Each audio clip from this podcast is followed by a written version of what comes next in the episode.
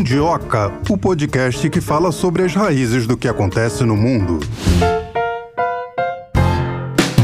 Olá, Mundiokers! Olá, Melina Saad! Hoje estamos aqui por um ótimo motivo. Hoje nós vamos falar sobre a denúncia da África do Sul no Tribunal Internacional de Haia contra o genocídio que está contra Israel, né? Pelo genocídio que tem acontecido com os palestinos. Na quinta-feira foi a vez da África do Sul expor os seus motivos e nesta sexta-feira foi a vez de Israel. Por enquanto a gente não tem nenhum resultado prático, não sabemos se foi condenado, se não foi condenado. Deve levar aí algum algumas semanas, mas no episódio de hoje a gente vai apresentar as argumentações de cada lado. Então vamos fazer o seguinte, vamos ouvir o que pensa uma especialista feríssima em direito internacional. A gente tem o prazer de conversar agora com a professora Tatiana Squeff, professora adjunta de Direito Internacional na Universidade Federal do Rio Grande do Sul, professora do PPGDI da UFO e também do PPGRI da Universidade Federal de Santa Maria. Ela também é doutora em Direito Internacional pela Universidade Federal do Rio, do Rio Grande do Sul, expert brasileira para HCCH e perita para a Corte IDH. Tudo bem, professora? Tudo jóia? Professora, seja bem-vinda. Até o quanto a gente pode esperar de um resultado dessa corte, tanto na indicação da África do Sul quanto da defesa de Israel? Pois bem, é um caso bastante interessante que se refere ao potencial cometimento de um ato de genocídio por parte do Estado de Israel. O que acontece é que a África do Sul ela ingressa com essa ação, só que ela solicita medidas provisórias, ou seja, que a corte analise a possibilidade de a África do Sul, ou melhor, Israel, estar cometendo um ato de genocídio, mas solicitando que, até que o mérito seja apreciado, a gente possa ter uma cessação das condutas de Israel na faixa de Gaza, especificamente para que Israel pare com as suas medidas militares que está levando a cabo naquela região. Acontece que uh, as medidas provisórias, para que elas sejam concedidas, a gente precisa ter alguns requisitos que sejam cumpridos. Desses requisitos, um dos grandes debates que a gente teve nas audiências realizadas nos dias 11 e 12 hoje especificamente em relação a Israel, foi justamente a existência de uma disputa em relação à Convenção de 1948 sobre o crime de genocídio. É bem interessante pontuar sobre essa questão que se a corte entender que não há uma disputa entre as partes, ela não considerará essas medidas provisórias. E se ela entender que há uma disputa, ela poderá sim apreciar o pedido sul-africano, haja vista que a África do Sul apresentou diversas provas de que estariam acontecendo atos genocidas na conduta do Estado israelense. Professora, tem como a senhora explicar melhor essa questão da disputa? Isso está condicionado a, classificar como genocídio ou não? Ou seria para conceder aquelas medidas como o cessar-fogo? Perfeito. O que nós temos no âmbito da Convenção de 1948 sobre a prevenção e a punição do crime de genocídio é que no artigo 9 ela fala que qualquer disputa envolvendo os países membros da convenção podem ser apreciados pela Corte Internacional de Justiça. Só que para que a gente tenha a existência de uma disputa, antes os países devem ter buscado solucionar essa controvérsia por meios pacíficos. No caso, a África do Sul chegou a enviar notas verbais, chegou a, a manifestar uh, frente a Israel sobre questionando a sua conduta em relação à ofensiva militar que o país conduz na faixa de Gaza. Acontece que Israel nunca respondeu a essas, um, a essas indagações feitas pela África do Sul ao longo ali do mês de, uh, especificamente, dezembro. E o que, que acontece é que se a gente não tem uma disputa que envolva os dois países, o artigo 9 da convenção não pode ser utilizado, que é o motivo pelo qual a África do Sul consegue levar o caso para a Corte Internacional de Justiça. E se, no caso, a gente não visualiza uma disputa, o artigo 9 não é utilizado, e se não há o artigo 9, não há uma base para que a África do Sul questione as condutas de Israel perante a corte, que é diferente, por exemplo, de outros casos no passado. Uh, inclusive, algo que foi bastante comentado, na, na, tanto na argumentação da África do Sul quanto na de Israel, é uma comparação em relação ao caso envolvendo Gâmbia e Myanmar. Só que no caso Gâmbia e Myanmar, a gente tem ali claro a existência de uma disputa entre os estados, fazendo com que o artigo 9 possa ser utilizado, diferentemente desse caso que vai ser grande, a grande divisão se a corte considerar ou não as medidas provisórias. Nesse caso, professor, a gente sabe que a Palestina busca ser uma nação, ter uma terra própria. O que a gente vê, na verdade, é a briga de um Estado consolidado contra um grupo. Como é que a gente pode é, pesar isso? Perfeito. É, a gente precisa primeiro falar que o Estado da Palestina ele já existe, né? O Estado da Palestina ele foi reconhecido como Estado não membro da ONU ainda eh, ali em 2011, o que é bastante interessante, porque a gente não está questionando a existência da Palestina, a gente estaria questionando, na verdade, a conduta de um grupo paramilitar, que é o grupo Hamas, considerado por diversos países, a exemplo da própria dos próprios Estados Unidos e também da União Europeia como um todo, como um, um grupo terrorista. A grande questão e que também ficou bem claro nessa argumentação é que as condutas que a Israel conduz na faixa de Gaza, elas não seriam, no caso, diz Israel, que não seriam contra a população palestina, mas sim contra o grupo terrorista Hamas diferentemente do que argumenta a África do Sul, que a África do Sul vai dizer, olha, essas condutas que estão sendo realizadas, elas são realizadas contra o povo palestino e não especificamente contra o grupo terrorista Hamas. Mas a gente precisa compreender que Palestina, inclusive, é um Estado e ratificou até a Convenção para a prevenção e punição do crime de genocídio ali em 2014. Então, a gente não questiona, na verdade, a existência da Palestina. A gente questiona, na verdade, a conduta realizada por Israel contra esse grupo terrorista que acaba fazendo com que tenha ali um como, digamos, né, um prejuízo maior à população palestina cujo Estado, Palestina, engloba a faixa de Gaza e também o West Bank e também, claro, né, Jerusalém enquanto uma cidade uh, internacional dividida entre Israel e Palestina. Professor, antes de fazer minha pergunta, eu gostaria de trazer alguns números aqui que foram apresentados pela África do Sul na acusação de genocídio contra Israel durante uma das audiências. 247 palestinos mortos por dia, 117 crianças também mortas por dia, o que dá uma a cada 12 minutos. 10 crianças com pelo menos com menos de um membro, né? Crianças amputadas e muitas delas sem anestesia. Esse quadro todo que eu acabei de, de listar aqui, isso já configura genocídio? Eu e o Marcelo, a gente entrevistou uma pessoa que disse que não, não seria genocídio, algo muito diferente do que aconteceu com os judeus por conta dos números. A senhora está de acordo com isso? Não estou de acordo. Na verdade, quando nós visualizamos a definição do que é genocídio na própria Convenção de 48, que é a base para que a África do Sul leve o caso para a corte, especificamente ali no artigo 2, a gente nota a intenção de um país ou de uma conduta em eliminar no todo ou em parte uma parcela da população.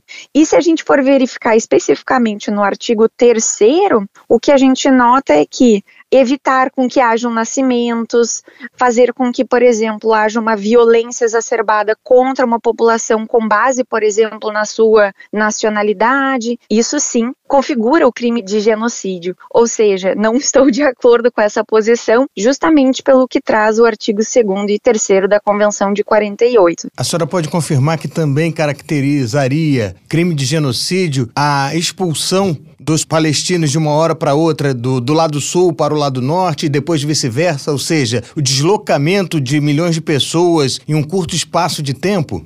Então, quando a gente vai observar especificamente uh, o artigo 3 da Convenção para a Prevenção do Crime de Genocídio, ali a gente observa, por exemplo, que seriam considerados atos de genocídio também uh, quaisquer medidas que possam levar à morte no todo ou em parte dessa população. Se a gente verificar, por exemplo, que o deslocamento pode estar, inclusive, causando a morte dessa população, a gente poderia configurar como genocídio. Porém, é importante salientar, daí não no âmbito da Corte Internacional de Justiça, mas no âmbito do Tribunal Penal Internacional, que vai definir, por exemplo, o que, que é um crime de genocídio e o que é um crime contra a humanidade e também um crime de guerra, a gente vai notar, por exemplo, que o deslocamento populacional pode ser considerado tanto um crime contra a humanidade, mas também um crime de guerra. Então, é interessante que, ah, olhando as convenções, dependendo da própria intenção do Estado, a gente conseguiria classificar não só como crime contra a humanidade, crime de guerra, mas também o genocídio se houver essa intenção do deslocamento conduzir e levar à morte em todo ou em parte da população.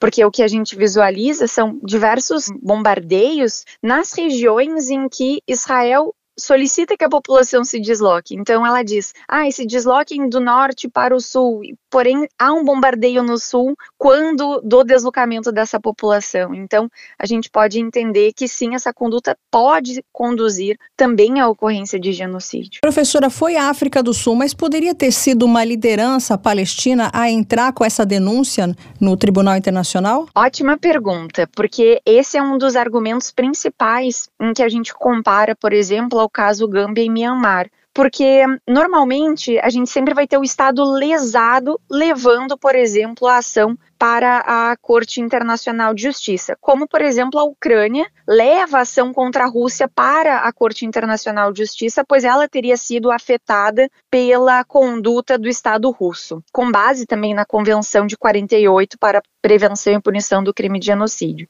Só que o que acontece no caso aqui da África do Sul, assim como aconteceu no caso de Gâmbia, é que a gente tem um terceiro Estado que protocola essa petição no âmbito da corte com o objetivo de proteger uma população que não é a sua, o que é, todavia, perfeitamente possível, porque as obrigações que são geradas com base na Convenção de 1948 são obrigações erga omnes inter partes, ou seja, quaisquer países membros da convenção podem questionar a conduta de outro país quando violando os termos ali prescritos. Então, poderia ser a Palestina, como eu havia comentado, ela é membro do tratado desde 2014, mas poderia também ser qualquer outro Estado que questione a conduta de outra parte, no caso, parte seria Israel, que foi um dos primeiros países a ratificar a própria convenção. Então, não é necessário que seja o próprio Estado lesado, senão um Estado membro do tratado.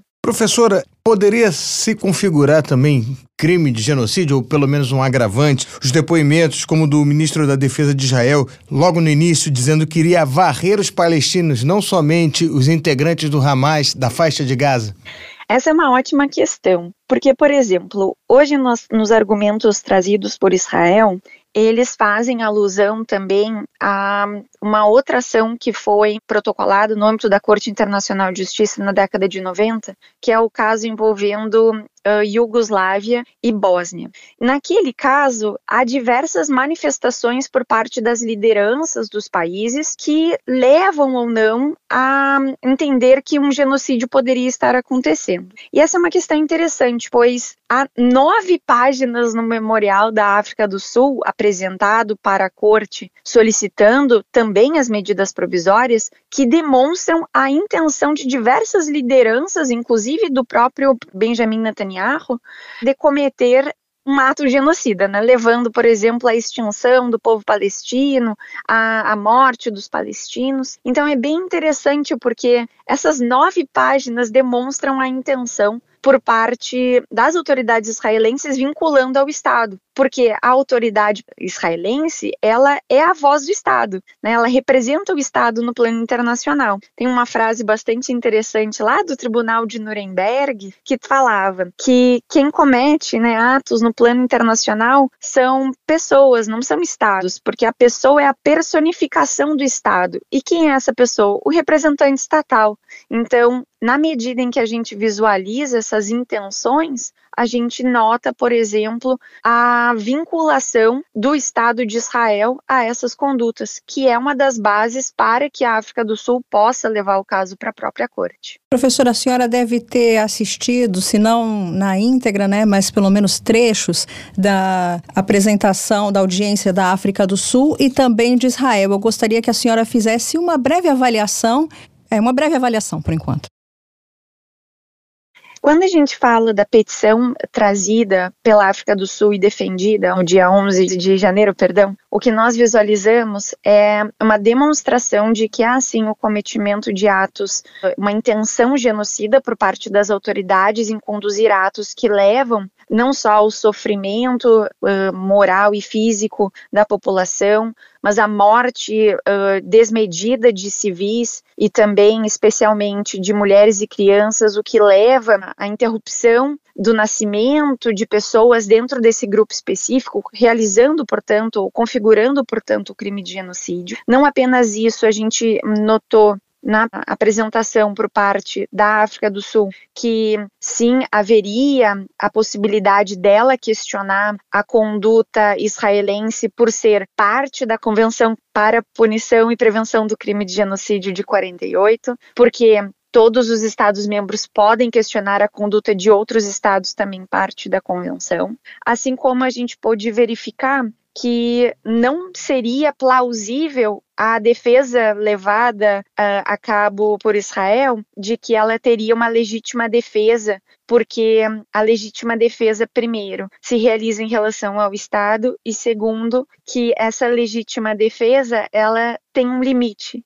Israel teria ultrapassado todos os limites quando realizar atos genocidas.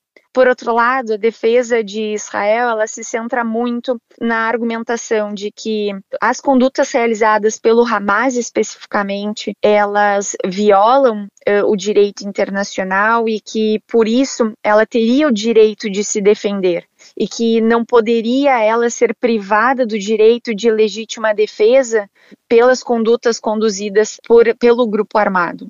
Ela chega inclusive a dizer que a África do Sul estaria agindo em nome do próprio Hamas quando ela vai e questiona a conduta israelense. Mas procedimentalmente, não a nível retórico, a Israel questiona justamente essa questão envolvendo a África do Sul, quando ela traz que não haveria uma disputa entre os países, pois uh, Israel não teve um tempo de responder às solicitações uh, da África do Sul, os questionamentos da África do Sul quanto a, a, aos seus atos realizados, pois a África do Sul questionava essa realização de atos mais vinculados com a intenção genocida e ela não teve tempo hábil de, de responder. Mas não apenas isso, ela também vai dizer que uh, esses atos não aconteceram. Então, na medida em que não acontecem, não haveria que se falar numa violação da Convenção de 1948 e que na verdade ela, Israel,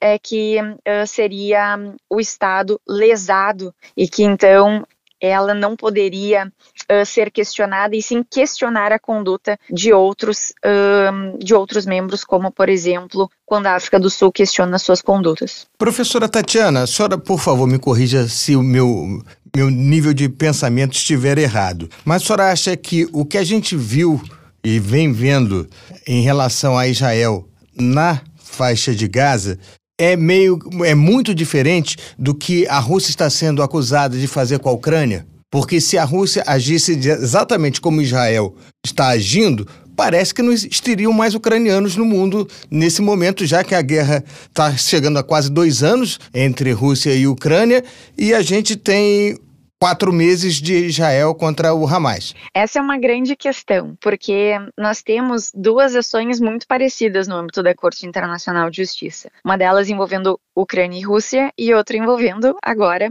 África do Sul e Israel.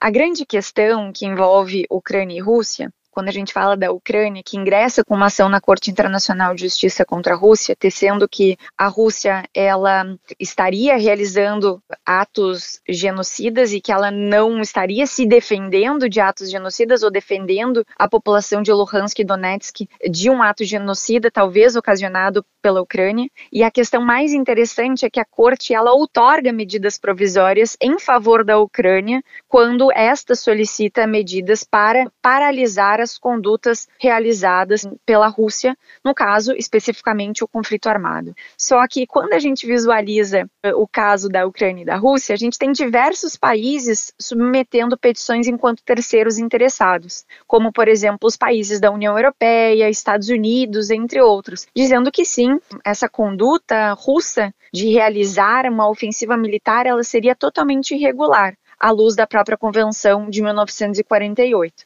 Só que quando a gente vê a ação da África do Sul contra Israel, em que pese seja a mesma argumentação de violação da Convenção de 1948 para a prevenção e punição do crime de genocídio, com base no mesmo artigo 9 que concede à Corte jurisdição para apreciar o pedido sul-africano, o que a gente nota é que não há tanto apoio internacional, especialmente por parte de países do norte global, em relação a essa conduta. A gente vê, por exemplo, o próprio apoio brasileiro ao pleito da África do Sul, mas não há uma comoção internacional tal como houve em relação à Ucrânia. Talvez, eu diria que pela proximidade da Ucrânia com a Europa e esse receio de que isso possa escalar para uma guerra novamente no velho continente, faça com que esses países busquem apoiar o pleito ucraniano, diferentemente do que acontece com a África do Sul, que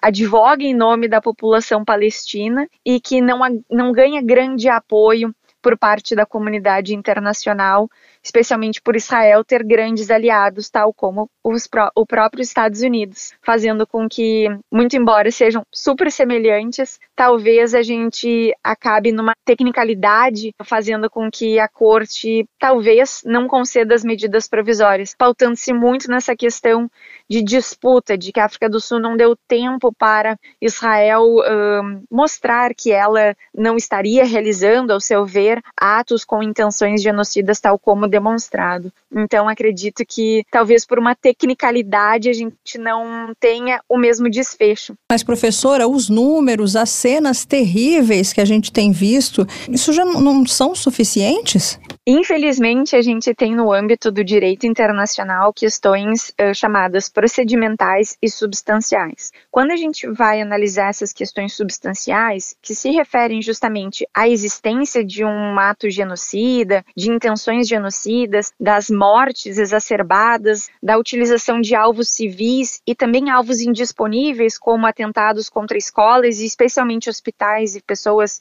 um, do pessoal de saúde, a gente nota que na substância haveria sim um fôlego maior para a África do Sul e que sustenta o seu pleito. Só que a gente também tem essas questões procedimentais que a gente deve demonstrar para que a Corte Internacional possa se manifestar. E um deles, especificamente, está nesse artigo 9 da Convenção para a Prevenção e Punição do Crime de Genocídio, que é a existência de uma disputa entre as partes sobre uh, algum fato ou algum preceito legal que as partes discordem entre si. Só que, como argumentou uh, o professor Malcolm Shaw, que faz parte do time de defesa de Israel, a disputa ela enseja não só unilateral, não, não é um, uma comprovação que um país deve demonstrar referente ao outro, senão uma tentativa de composição entre os dois. E isso, de fato, a gente não teve um tempo hábil em relação à medida protocolada pela África do Sul no dia 29 de dezembro e a primeira nota verbal que foi expedida pela África do Sul uma semana antes apenas em relação a, a Israel, não dando esse tempo dela se manifestar. Então, talvez a gente acabe ficando nessa tecnicalidade procedimental, muito embora a gente esteja assim visualizando atos, ao meu ver, com intenção genocida, sim. Professora, qual seria o efeito prático caso Israel seja julgado culpado?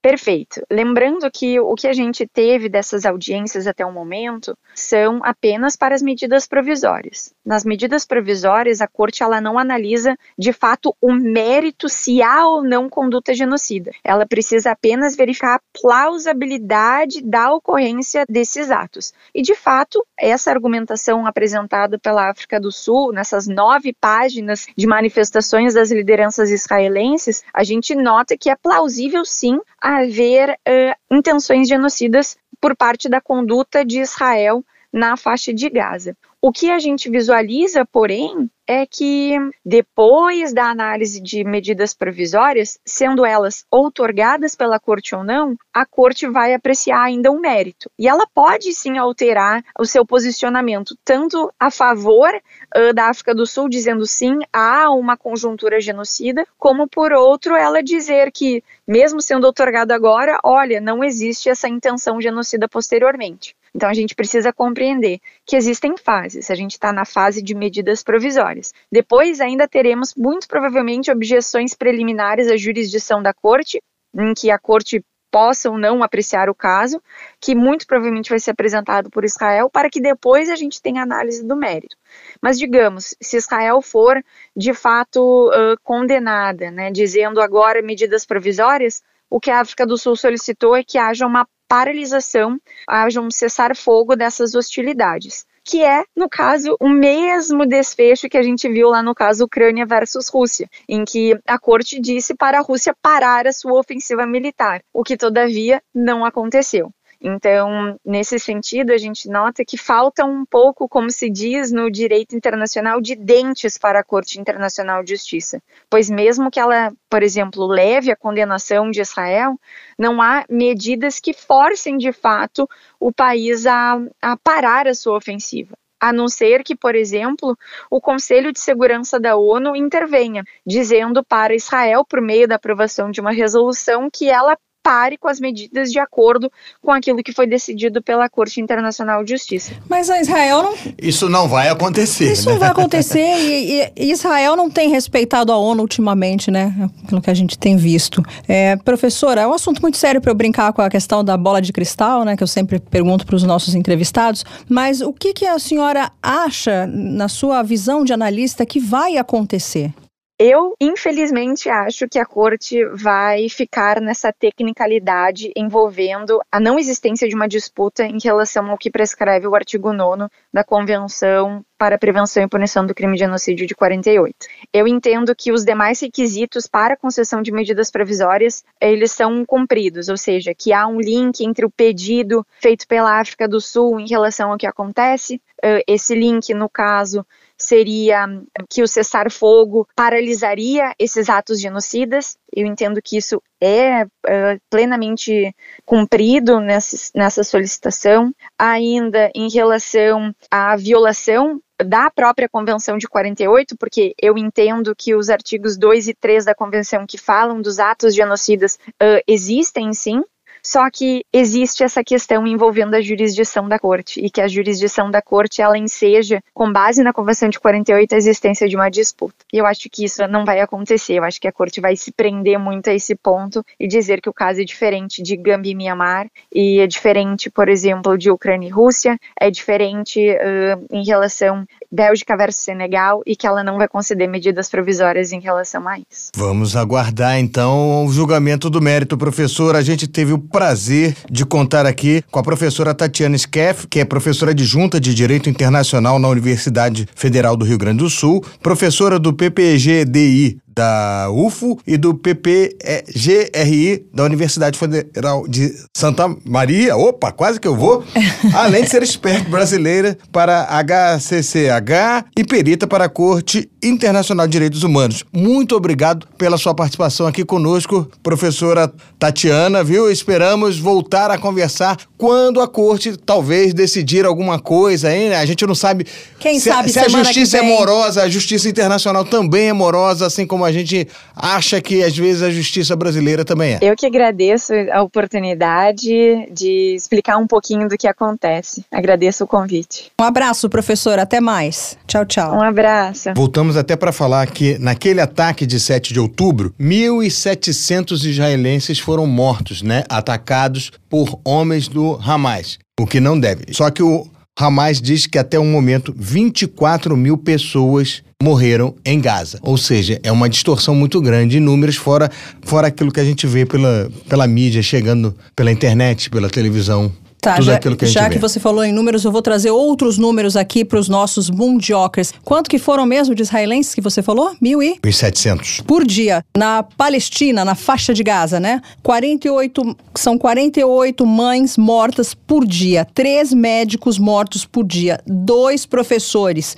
um funcionário da ONU, um jornalista, um socorrista morto a cada dois dias, 629 pessoas feridas por dia, 3.900 lares destruídos e por conta desses ataques, dos ataques israelenses à faixa de Gaza, foi criada uma sigla WCNSF, criança ferida sem nenhum parente sobrevivente. A sigla é em inglês, né, mas eu li aqui em português. Lembrando que os lados já apresentaram seus argumentos, agora falta a decisão de 15 juízes, alguns de democracias ocidentais, outros de autocracias. Não importa, são 15 juízes que vão determinar quem é que está certo. Se a África do Sul está certa em reclamar ou se Israel está certo em fazer o que fez. Vamos escutar então o nosso segundo convidado do dia. A gente tem o prazer de receber o professor Felipe Alamino, que é professor de Direito na FADISP, doutor em Direito pela Universidade de São Paulo, pesquisador fundador do Centro de Estudos sobre Proteção Internacional de Minorias da USP e co-organizador do Fórum Permanente sobre sobre genocídio e crimes contra a humanidade, também da USP. Seja muito bem-vindo aqui ao Mundioca, professor. Muito obrigado pelo convite. Uh, obrigado, Marcelo. Obrigado, uh, Melina. É um prazer estar aqui com vocês para a gente conversar sobre esse tema tão importante,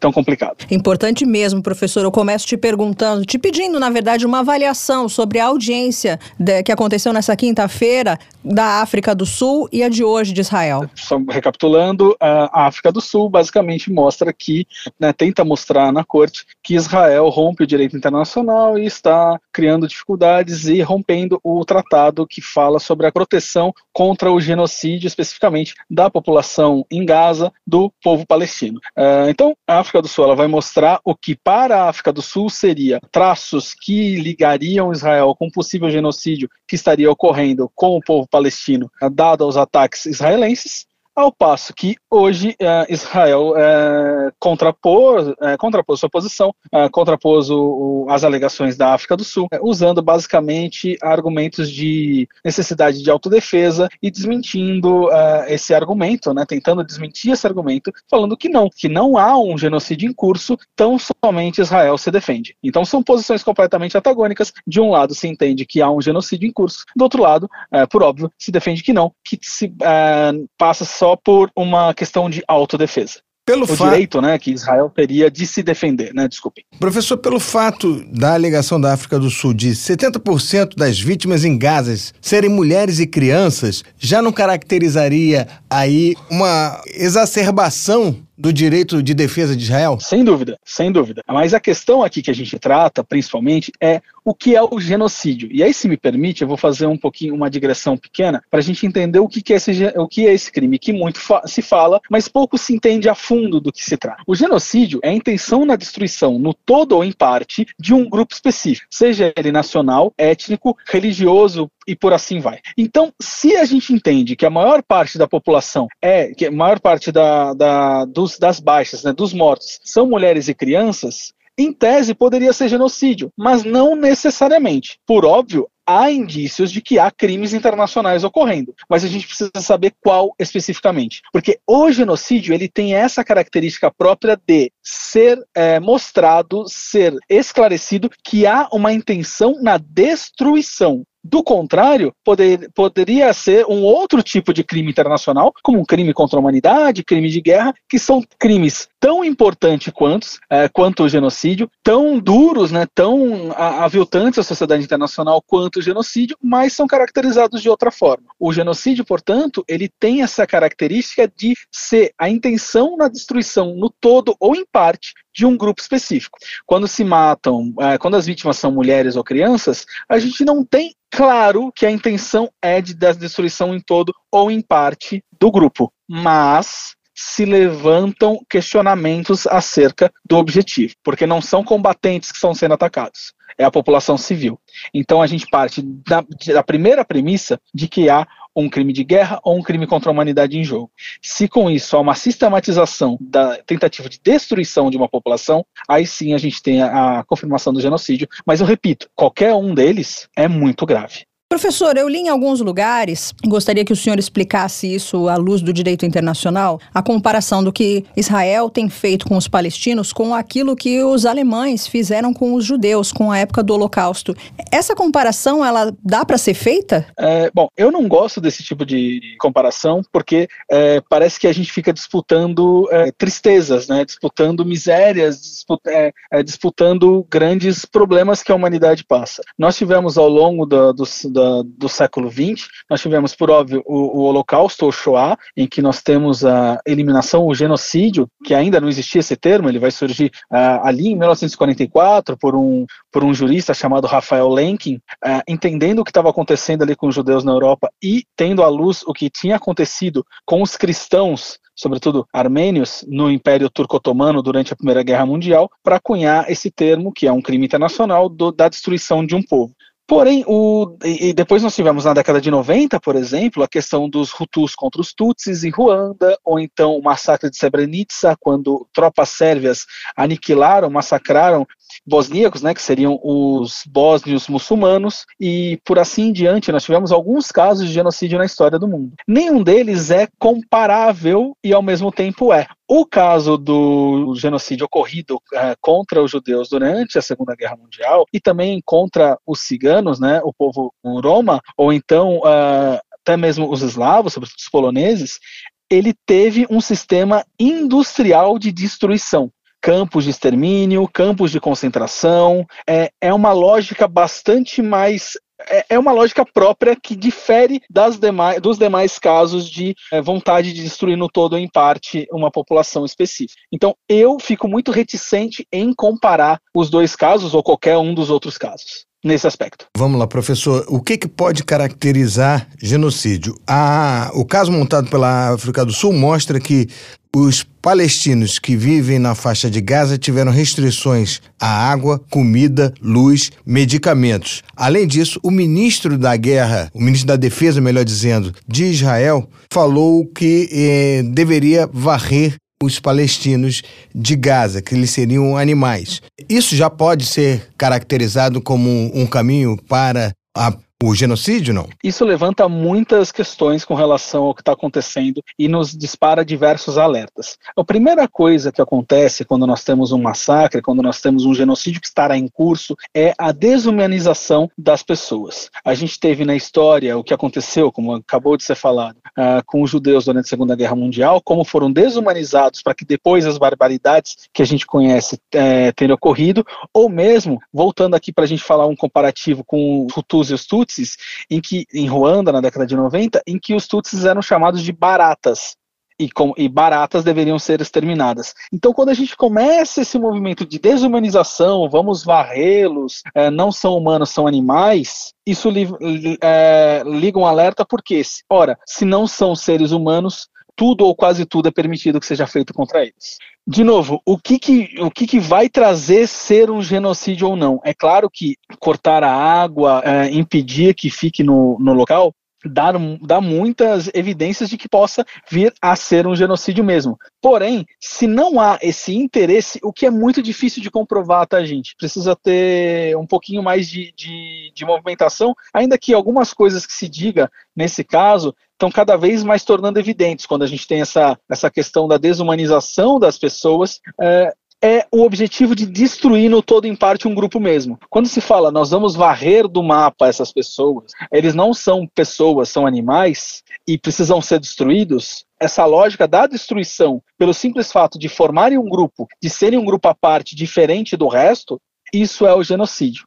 Se o tratamento for é, contra toda uma população civil indistintamente, sendo bastante técnico, isso não é um genocídio. Isso, por mais absurdo que seja, é um crime contra a humanidade, porque não tem o objetivo da destruição. Então, nesse caso, o que a corte vai precisar de se debruçar é se há a intenção por parte do, do, governo de Israel da destruição do todo em parte dos palestinos. Do contrário, fugiria do conceito de genocídio e, portanto, não estaria abarcado pela convenção em questão. Professor, outra questão que eu andei lendo nos jornais, análises, foi da defesa de Israel de que a África do Sul não teria legitimidade para entrar com uma denúncia dessa porque eles viveram um apartheid. Gostaria que o senhor comentasse.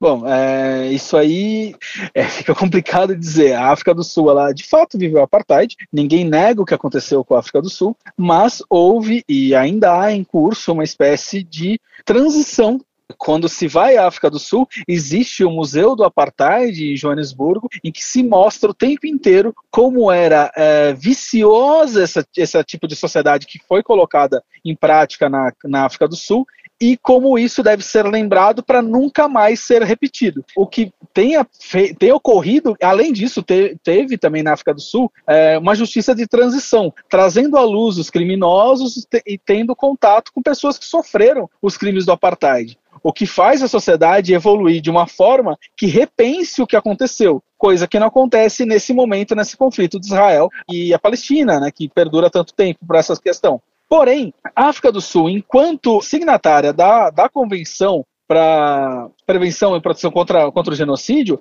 ela é parte legítima para perguntar para a corte sim, se está ocorrendo. Isso não tem o menor fundo possível de se defender essa alegação de Israel. Essa alegação de Israel é não para em pé, por assim dizer. Professor, a gente conversando com uma outra analista da situação, ela fala na palavra tecnicidade que é o que o Israel está alegando de não ter tempo suficiente para juntar provas e dar a, a, as provas à África do Sul como uma resposta à África do Sul. E achou que a África do Sul agiu assodadamente, fez essa queixa de, de genocídio. O senhor também encontra. A gente sabe que na, na justiça, em julgamentos, a gente pode esperar muita coisa, né? Mas tecnicidade, nesse caso, pode definir a situação para um lado ou para o outro? É, na verdade é uma manobra jurídica em se dizer que precisaria de mais tempo para juntar as provas. Mas durante o processo junto à Corte Nacional de Justiça, Israel vai ter o tempo suficiente para juntar essas provas e apresentar um dossiê mostrando se é ou não uh, mesmo uma, um comportamento contrário ao direito internacional, que tem se mostrado que na verdade é. Uh, lembrando que na primeira vez que há um caso em que Israel aparece, na verdade não é um caso contencioso, é um parecer consultivo, mas não é a primeira vez que Israel aparece tendo cometido um ilícito internacional na Corte Nacional de Justiça. Nós tivemos o parecer consultivo sobre a construção do muro em Jerusalém, em que se mostrou que o que Israel fazia era um ganho de território que era proibido pelo direito internacional e, portanto, ela estava tomando o território da Palestina sem que esse e causando uma, uma sensação, né, uma, um tratamento diferenciado aos palestinos com relação ao tratamento dos cidadãos israelenses que não está tutelado pelo direito internacional. Então, o que acontece? Nesse caso novo, agora trazido pela África do Sul, se houver a necessidade de mostrar provas, Israel vai ter todo o tempo do mundo para poder fazê-lo. Ela pode eventualmente pedir mais tempo à corte para apresentar as provas e não há ameaça do seu direito para tanto. Só que, por óbvio, por uma manobra jurídica, isso será legado. Faz parte do, do jogo jurídico. É, professor, um, ontem um representante da África do Sul também acusou o Netanyahu de usar um trecho do Antigo Testamento, se não me engano, o livro de Êxodo, para incitar a violência contra os palestinos. Isso também é crime e de que tipo? Se se incita a violência contra um grupo específico, isso por si é um crime. Agora nós vamos precisar saber exatamente que tipo que é. Se essa violência ela é de destruição do povo no todo ou em parte, como a gente já viu, se eu quero destruir um grupo específico, isso é incitação a genocídio. Só que a gente precisa ver se essa passagem ela está trabalhando exatamente com esse conceito. Do contrário, pode ser eventualmente um crime de agressão, a invasão do território e a tomada de um território pela força. Então, há uma gama de possibilidades aqui para a gente discutir, mas, sobretudo, o que mais fica claro é a aquisição de territórios pela força, o que hoje é, é qualificado no direito internacional como crime de agressão, que é fazer guerra e ganhar território pelo uso da força, ao contrário do direito, indo na contramão do direito, e o genocídio, que é a destruição no todo em parte de um grupo específico. Então essas são as duas coisas que eu acho que a gente precisa ter muita atenção quando a gente fala nessa na questão que está acontecendo ali no Oriente Médio. Professor, eu vou, vou, fazer uma colocação aqui, só me corrija, por favor, se eu estiver errado. Em quase dois anos de guerra entre Ucrânia e Rússia, ou de conflito entre Ucrânia e Rússia, a, a Rússia já foi julgada e apontada como estando praticando genocídio. Só que se a Rússia, nos parece aqui, que não fez um quinto do que as imagens que chegam de Gaza que Israel cometeu. O senhor acha que se seguisse essa, essa mesma premissa, Israel também teria que ser condenada? Condenado? Vamos lá, vamos por partes. A Rússia não foi condenada por genocídio, mas houve realmente um caso que foi levado à corte para se discutir durante a guerra da Ucrânia e Rússia essa alegação sobre o uso até mesmo do termo genocídio como motor da guerra. Se por um lado os russos diziam que a invasão à Ucrânia se dava porque tinha um genocídio em curso contra a russos étnicos e eles deveriam, portanto, proteger essa população, por outro lado, os ucranianos alegavam que o que a Rússia estava fazendo território em que eles ocupavam, no território uh, dominado uh, militarmente pela Rússia, era um genocídio contra os ucranianos. O que houve foi uma decisão por um, uma paralisação que não se aumentasse as hostilidades até que se resolvesse e chegasse a uma solução consentânea para ambas as partes, né, que chegasse ao fim do, do questionamento jurídico sobre é, se estava havendo um genocídio, se havia um genocídio ou uma possibilidade de genocídio em curso no território ou não. Assim, o que houve foi um pedido de, de pausa, né, para poder que não aumentasse as hostilidades, só que a Rússia não compareceu à Corte Internacional de Justiça, ela ignorou o próprio, o próprio julgamento que estava tendo curso na medida cautelar, né, que é aquela medida que a gente vai discutir previamente, sem terminar uh, o mérito, mas a gente vai barrar transformando o juridiquês na, na linguagem popular mais possível do mundo, a gente vai barrar antes de julgar o que a gente está querendo julgar propriamente no caso, a gente vai, vai suspender qualquer ação maior que possa causar algum dano uh, do que se está querendo discutir para poder proteger o que se quer tutelar, né, o que se quer defender. Então, a Rússia não quis, não, não compareceu à Corte Internacional de Justiça e acabou sendo julgada em absência, né, ela não estava presente. Israel pode ser julgado do mesmo jeito. A questão é o que pode acontecer após esse julgamento. Assim como, embora nós tivemos essa cautelar contra a Rússia e ela não foi aplicada, porque a Rússia continuou com a, com a questão militar em voga, continuou com, com a questão bélica, continuou atacando a Ucrânia, nós precisamos saber o que, que vai acontecer com, uh, com Israel se for julgado, quando terminar o julgamento pela Corte Nacional de Justiça. Mas o que eu estou colocando é, se a Rússia agisse como Israel, que Israel, a, a partir do que a gente vê, o que nos chega aqui pela, pelas mídias, vai destruindo qualquer prédio, atinge hospital, é, atinge aonde, áreas onde a população civil se encontra. A Rússia, ao que parece, ela não fez isso exatamente, porque se ela agisse da mesma forma que Israel, provavelmente a gente não teria Ucrânia, ou nem ucraniano hoje para contar a história. É, nós, assim, é, eu não quero defender nem Rússia nem Israel, mas a Rússia sim, ela atingiu é, hospitais, atingiu teatros, atingiu escolas, teve um, um ataque um pouco com ataque a alvos não militares. E aí a gente tem uma discussão. Esse ataque a alvos não militares tinha como objetivo a destruição no todo em parte daquela população ou foi um ataque alvo não militar? Porque ataque alvo não militar, ele está protegido desde a Convenção de Genebra como um crime de guerra. Se eu ataco uma escola, se eu ataco um hospital durante uma guerra, eu estou cometendo um crime de guerra, que é um crime tão importante e tão duro quanto qualquer outro desses crimes internacionais que a gente citou até agora. E o que pode acontecer, nada obsta que Israel também cometa crimes de guerra, mas tendo no contexto geral o objetivo de destruir no todo em parte uma população que é o genocídio. Então, o que eu quero dizer aqui é o seguinte: não é porque estou tendo uma destruição enorme do território que necessariamente é um genocídio. O que vai classificar como genocídio ou não é o objetivo da destruição daquele povo. É claro que parece até um pouco, um pouco inocente da minha parte, mas essa tecnicidade do direito ela deve ser sustentada, porque pode haver uma, um uso exacerbado da força para se conseguir o fim da guerra, destruindo alvos não militares, que seria um crime contra a, um crime de guerra, que não necessariamente seja um crime, um genocídio, porque genocídio tem essa característica própria, que do contrário se esvazia o termo e, do contrário, se esvazia a própria força que o direito internacional penal tem. Professor, para uma pessoa mediana, que não sabe de direito internacional, eu incluo nós dois, né? Eu e o Marcelo, a gente quer saber. Eu também. A gente quer saber assim, qual vai ser o resultado prático disso? E se não, se não haverá nenhum resultado prático, objetivo disso, qual o motivo da África do Sul denunciar Israel? Vamos lá, eu não quero ser o portador de más notícias, mas vamos lá. Porque a gente não pode esvaziar o direito, e o direito ele tem uma importância muito grande aqui, embora não seja uma importância uh, talvez já que a gente consiga pegar, né? não seja assim tão óbvia nesse primeiro momento.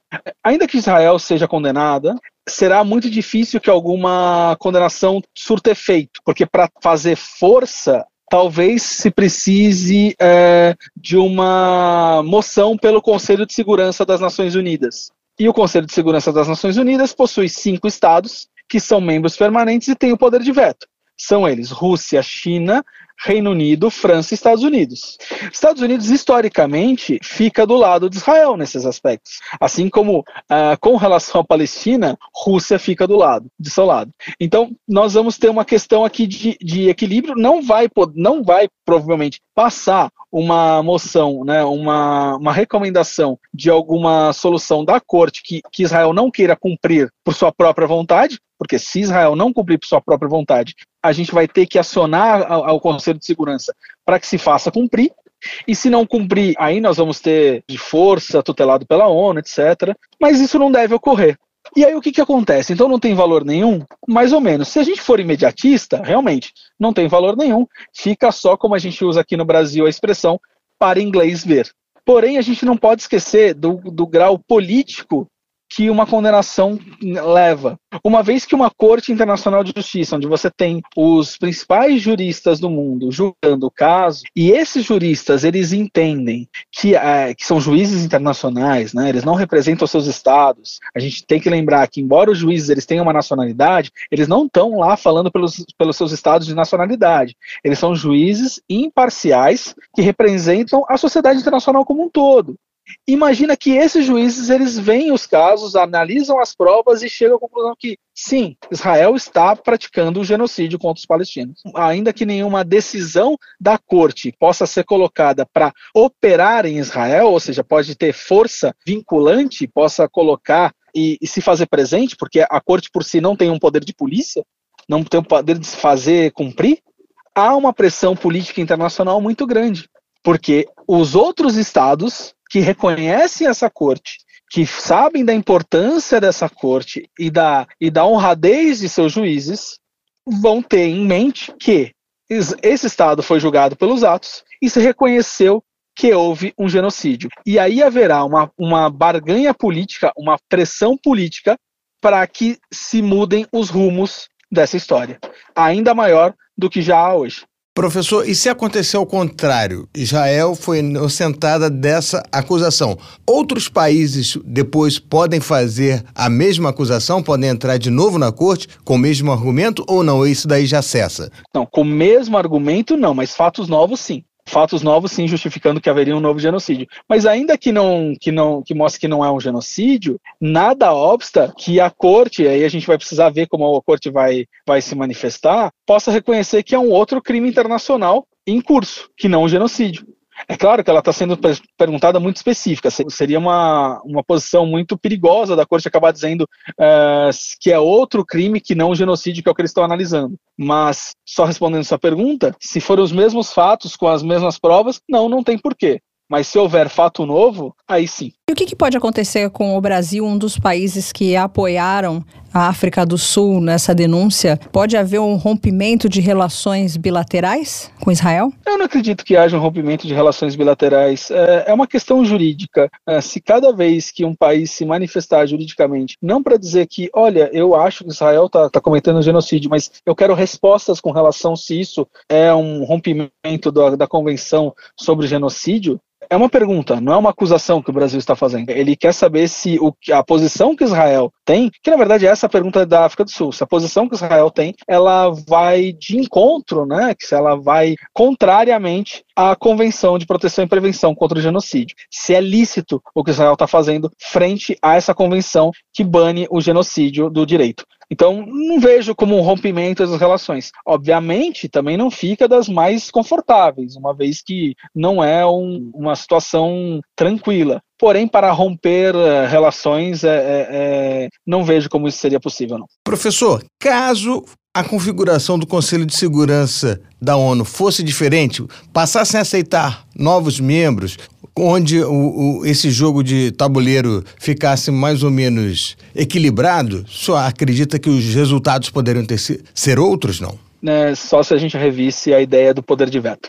É, o poder de veto transforma que alguns estados são, têm mais uh, uns estados são mais iguais do que outros estados, por assim dizer. Enquanto você tiver na, no Conselho de Segurança alguns estados podendo vetar algumas discussões e essas discussões não avançarem porque aqueles cinco não as, assim entendem que não deve avançar, ah, pode haver mudanças e devem haver mudanças importantes no, no, no, Conselho de Segurança, mas o poder de veto é um dos entraves principais de qualquer mudança mais democrática do Conselho. Pergunta para a gente encerrar essa entrevista, pelo menos da minha parte, o que o senhor acredita que vai acontecer, ligando aí a sua bola de cristal? Bom, um exercício de futurologia. Uhum. É, vamos lá. É, bom, como qualquer exercício de futurologia, ele é complicado porque eu posso estar redondamente enganado.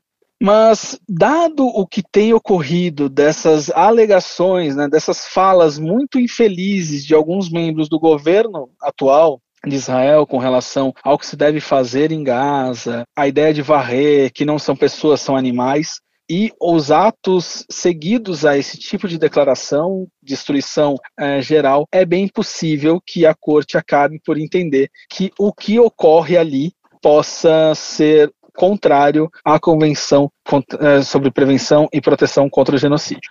Ou seja, não necessariamente é, dizer que o que acontece ali é um genocídio, mas que vai contrário aos objetivos dessa convenção. E, portanto, dar mais força para a comunidade internacional para que se barre as atitudes de Israel com relação à Palestina. O que não quer dizer que Israel não tem o direito de se defender, muito pelo contrário. Porém, essa defesa ela não pode ser indiscriminada, ela não pode ser tomando território ela não pode ser tratando diferentemente uma população uh, que não seja sua. Ela não pode ser preconceituosa, por assim dizer. Ela não pode ser é, destrutiva em sua totalidade. Ela pode fazer a autodefesa, mas não simplesmente varrer né, como que quiseram colocar, né, como o militar colocou, varrer do mapa uma população inteira. Tá certo, a gente conversou com o Felipe Alamino, professor de Direito na FADISP, doutor em Direito pela Universidade de São Paulo, pesquisador fundador do Centro de Estudos sobre Proteção Internacional de Minorias da USP e co-organizador do Fórum Permanente sobre Genocídio e Crimes contra a Humanidade da USP. Muito obrigada pela sua atenção, pela sua disposição de conversar aqui com a gente no Mundioca e espero que o senhor possa voltar em outros episódios para continuar explicando para a gente essas nuances do direito internacional. Bom, muito obrigado, Marcela, muito obrigado, Melina. Foi um prazer estar aqui com vocês hoje e fico à disposição caso seja novamente convidado, será um prazer. Muito obrigado pela sua participação. Vamos aguardar a decisão né, desses 15 juízes. Exato. Muito obrigado. Olha, o assunto é tão tenso que eu vou ter uma certa dificuldade de relaxar hoje, mas chama aí, Marcelo. Vem, mundo bizarro. Mundo Bizarro. Melina, você sabe guardar segredo? Sei. Mais do que esse cara aqui você não sabe. Um morador de Santo Antônio, no Texas, nos Estados Unidos, escondeu o corpo de sua mãe por mais de dois anos, movendo entre sua casa e um depósito porque tinha muito medo de denunciar a morte dela. Rogério Bernal, de 53 anos, foi acusado de destruição e ocultação de cadáver humano, é óbvio, né? Aí, né? A horrível descoberta foi feita quando uma pessoa não identificada entrou num depósito que havia ganho em leilão. Lá ele encontrou uma lata de lixo contendo o corpo de uma idosa. O administrador da propriedade disse à polícia que Rogério, que teve vários problemas antes com a polícia, havia sido a última pessoa a alugar a unidade. E ele foi preso no dia seguinte. Havia um mandado, havia um mandato pendente relativo a tráfico de drogas contra ele. E este seria um dos motivos do americano ter ocultado o cadáver da mãe, de quem ele era o cuidador, ou seja, ele ficou com medo de ser preso e simplesmente falou: "Não vou dizer para ninguém que minha mãe morreu". Ou seja, já não era flor que se cheire, ainda escondeu o cadáver da mãe. E ele falou que a morte da mãe ocorreu depois que ela caiu ao tomar banho em 31 de outubro de 2021. Será que ele, não tem nada a ver com isso, não? Agora a investigação Agora, vai, vai dizer, suspeita, né? né? Ele disse que não ligou pro 911, aquele número de emergência lá dos Estados Unidos, né? Por causa de sua extensa ficha criminal. Ele também não ligou quando ela morreu, pouco depois da queda. Ou seja, ele não pediu ajuda. Deixou a mãe morrer do que ser preso. Olha, pelo menos é egoísta, muito egoísta, né? Podia chamar um vizinho, sei lá, ó, avisa aí que a velha tá caída no chão lá, do banheiro, e, e metia o pé. Não, mas ele preferiu ficar no mocó caladinho. Em vez disso, ele supostamente colocou o corpo da mãe no armário do corredor do apartamento, cobrindo rotineiramente o cadáver com soda cáustica e outros materiais de limpeza. Esse daí viu Breaking Bad, aquela série. Depois de um ano, ele desenvolveu um problema com mosquitos e foi despejado da casa. Foi então que ele começou a alugar o depósito e transferiu os restos mortais da mãe para o local. Por causa do avançado estado de decomposição, o trabalho dos legistas foi bastante dificultado, não é para menos, né? E o cara vai curtir a perda da mãe e ainda foi preso de novo. Eu não sei se ele sentiu muito a perda. A gente tem poucos elementos aqui, né, para avaliar se é problema psiquiátrico, se é um pilantra mesmo. Enfim, meus sentimentos pela mãe. É isso, vida que segue. Mundo Bizarro. Você, Mundioca, percebeu que o assunto de toda sexta-feira é África, né? Então, por causa da África do Sul, que entrou com esse pedido, é que a gente está fazendo o programa dessa sexta-feira. Você que quiser escutar esse programa em outros dias, fique à vontade também. Arroba Mundioca com K no Twitter e arroba mundioca.podcast no Instagram. Curta, comente, compartilhe, mande o seu coração para mim, um recadinho. Eu sempre reposto e eu tenho apresentado as sugestões de vocês na nossa reunião de pauta muita gente que conversa comigo pelas redes Eu sociais. sou testemunho ocular. Beijos! Tchau, tchau, galera. Mundioca, o podcast que fala sobre as raízes do que acontece no mundo.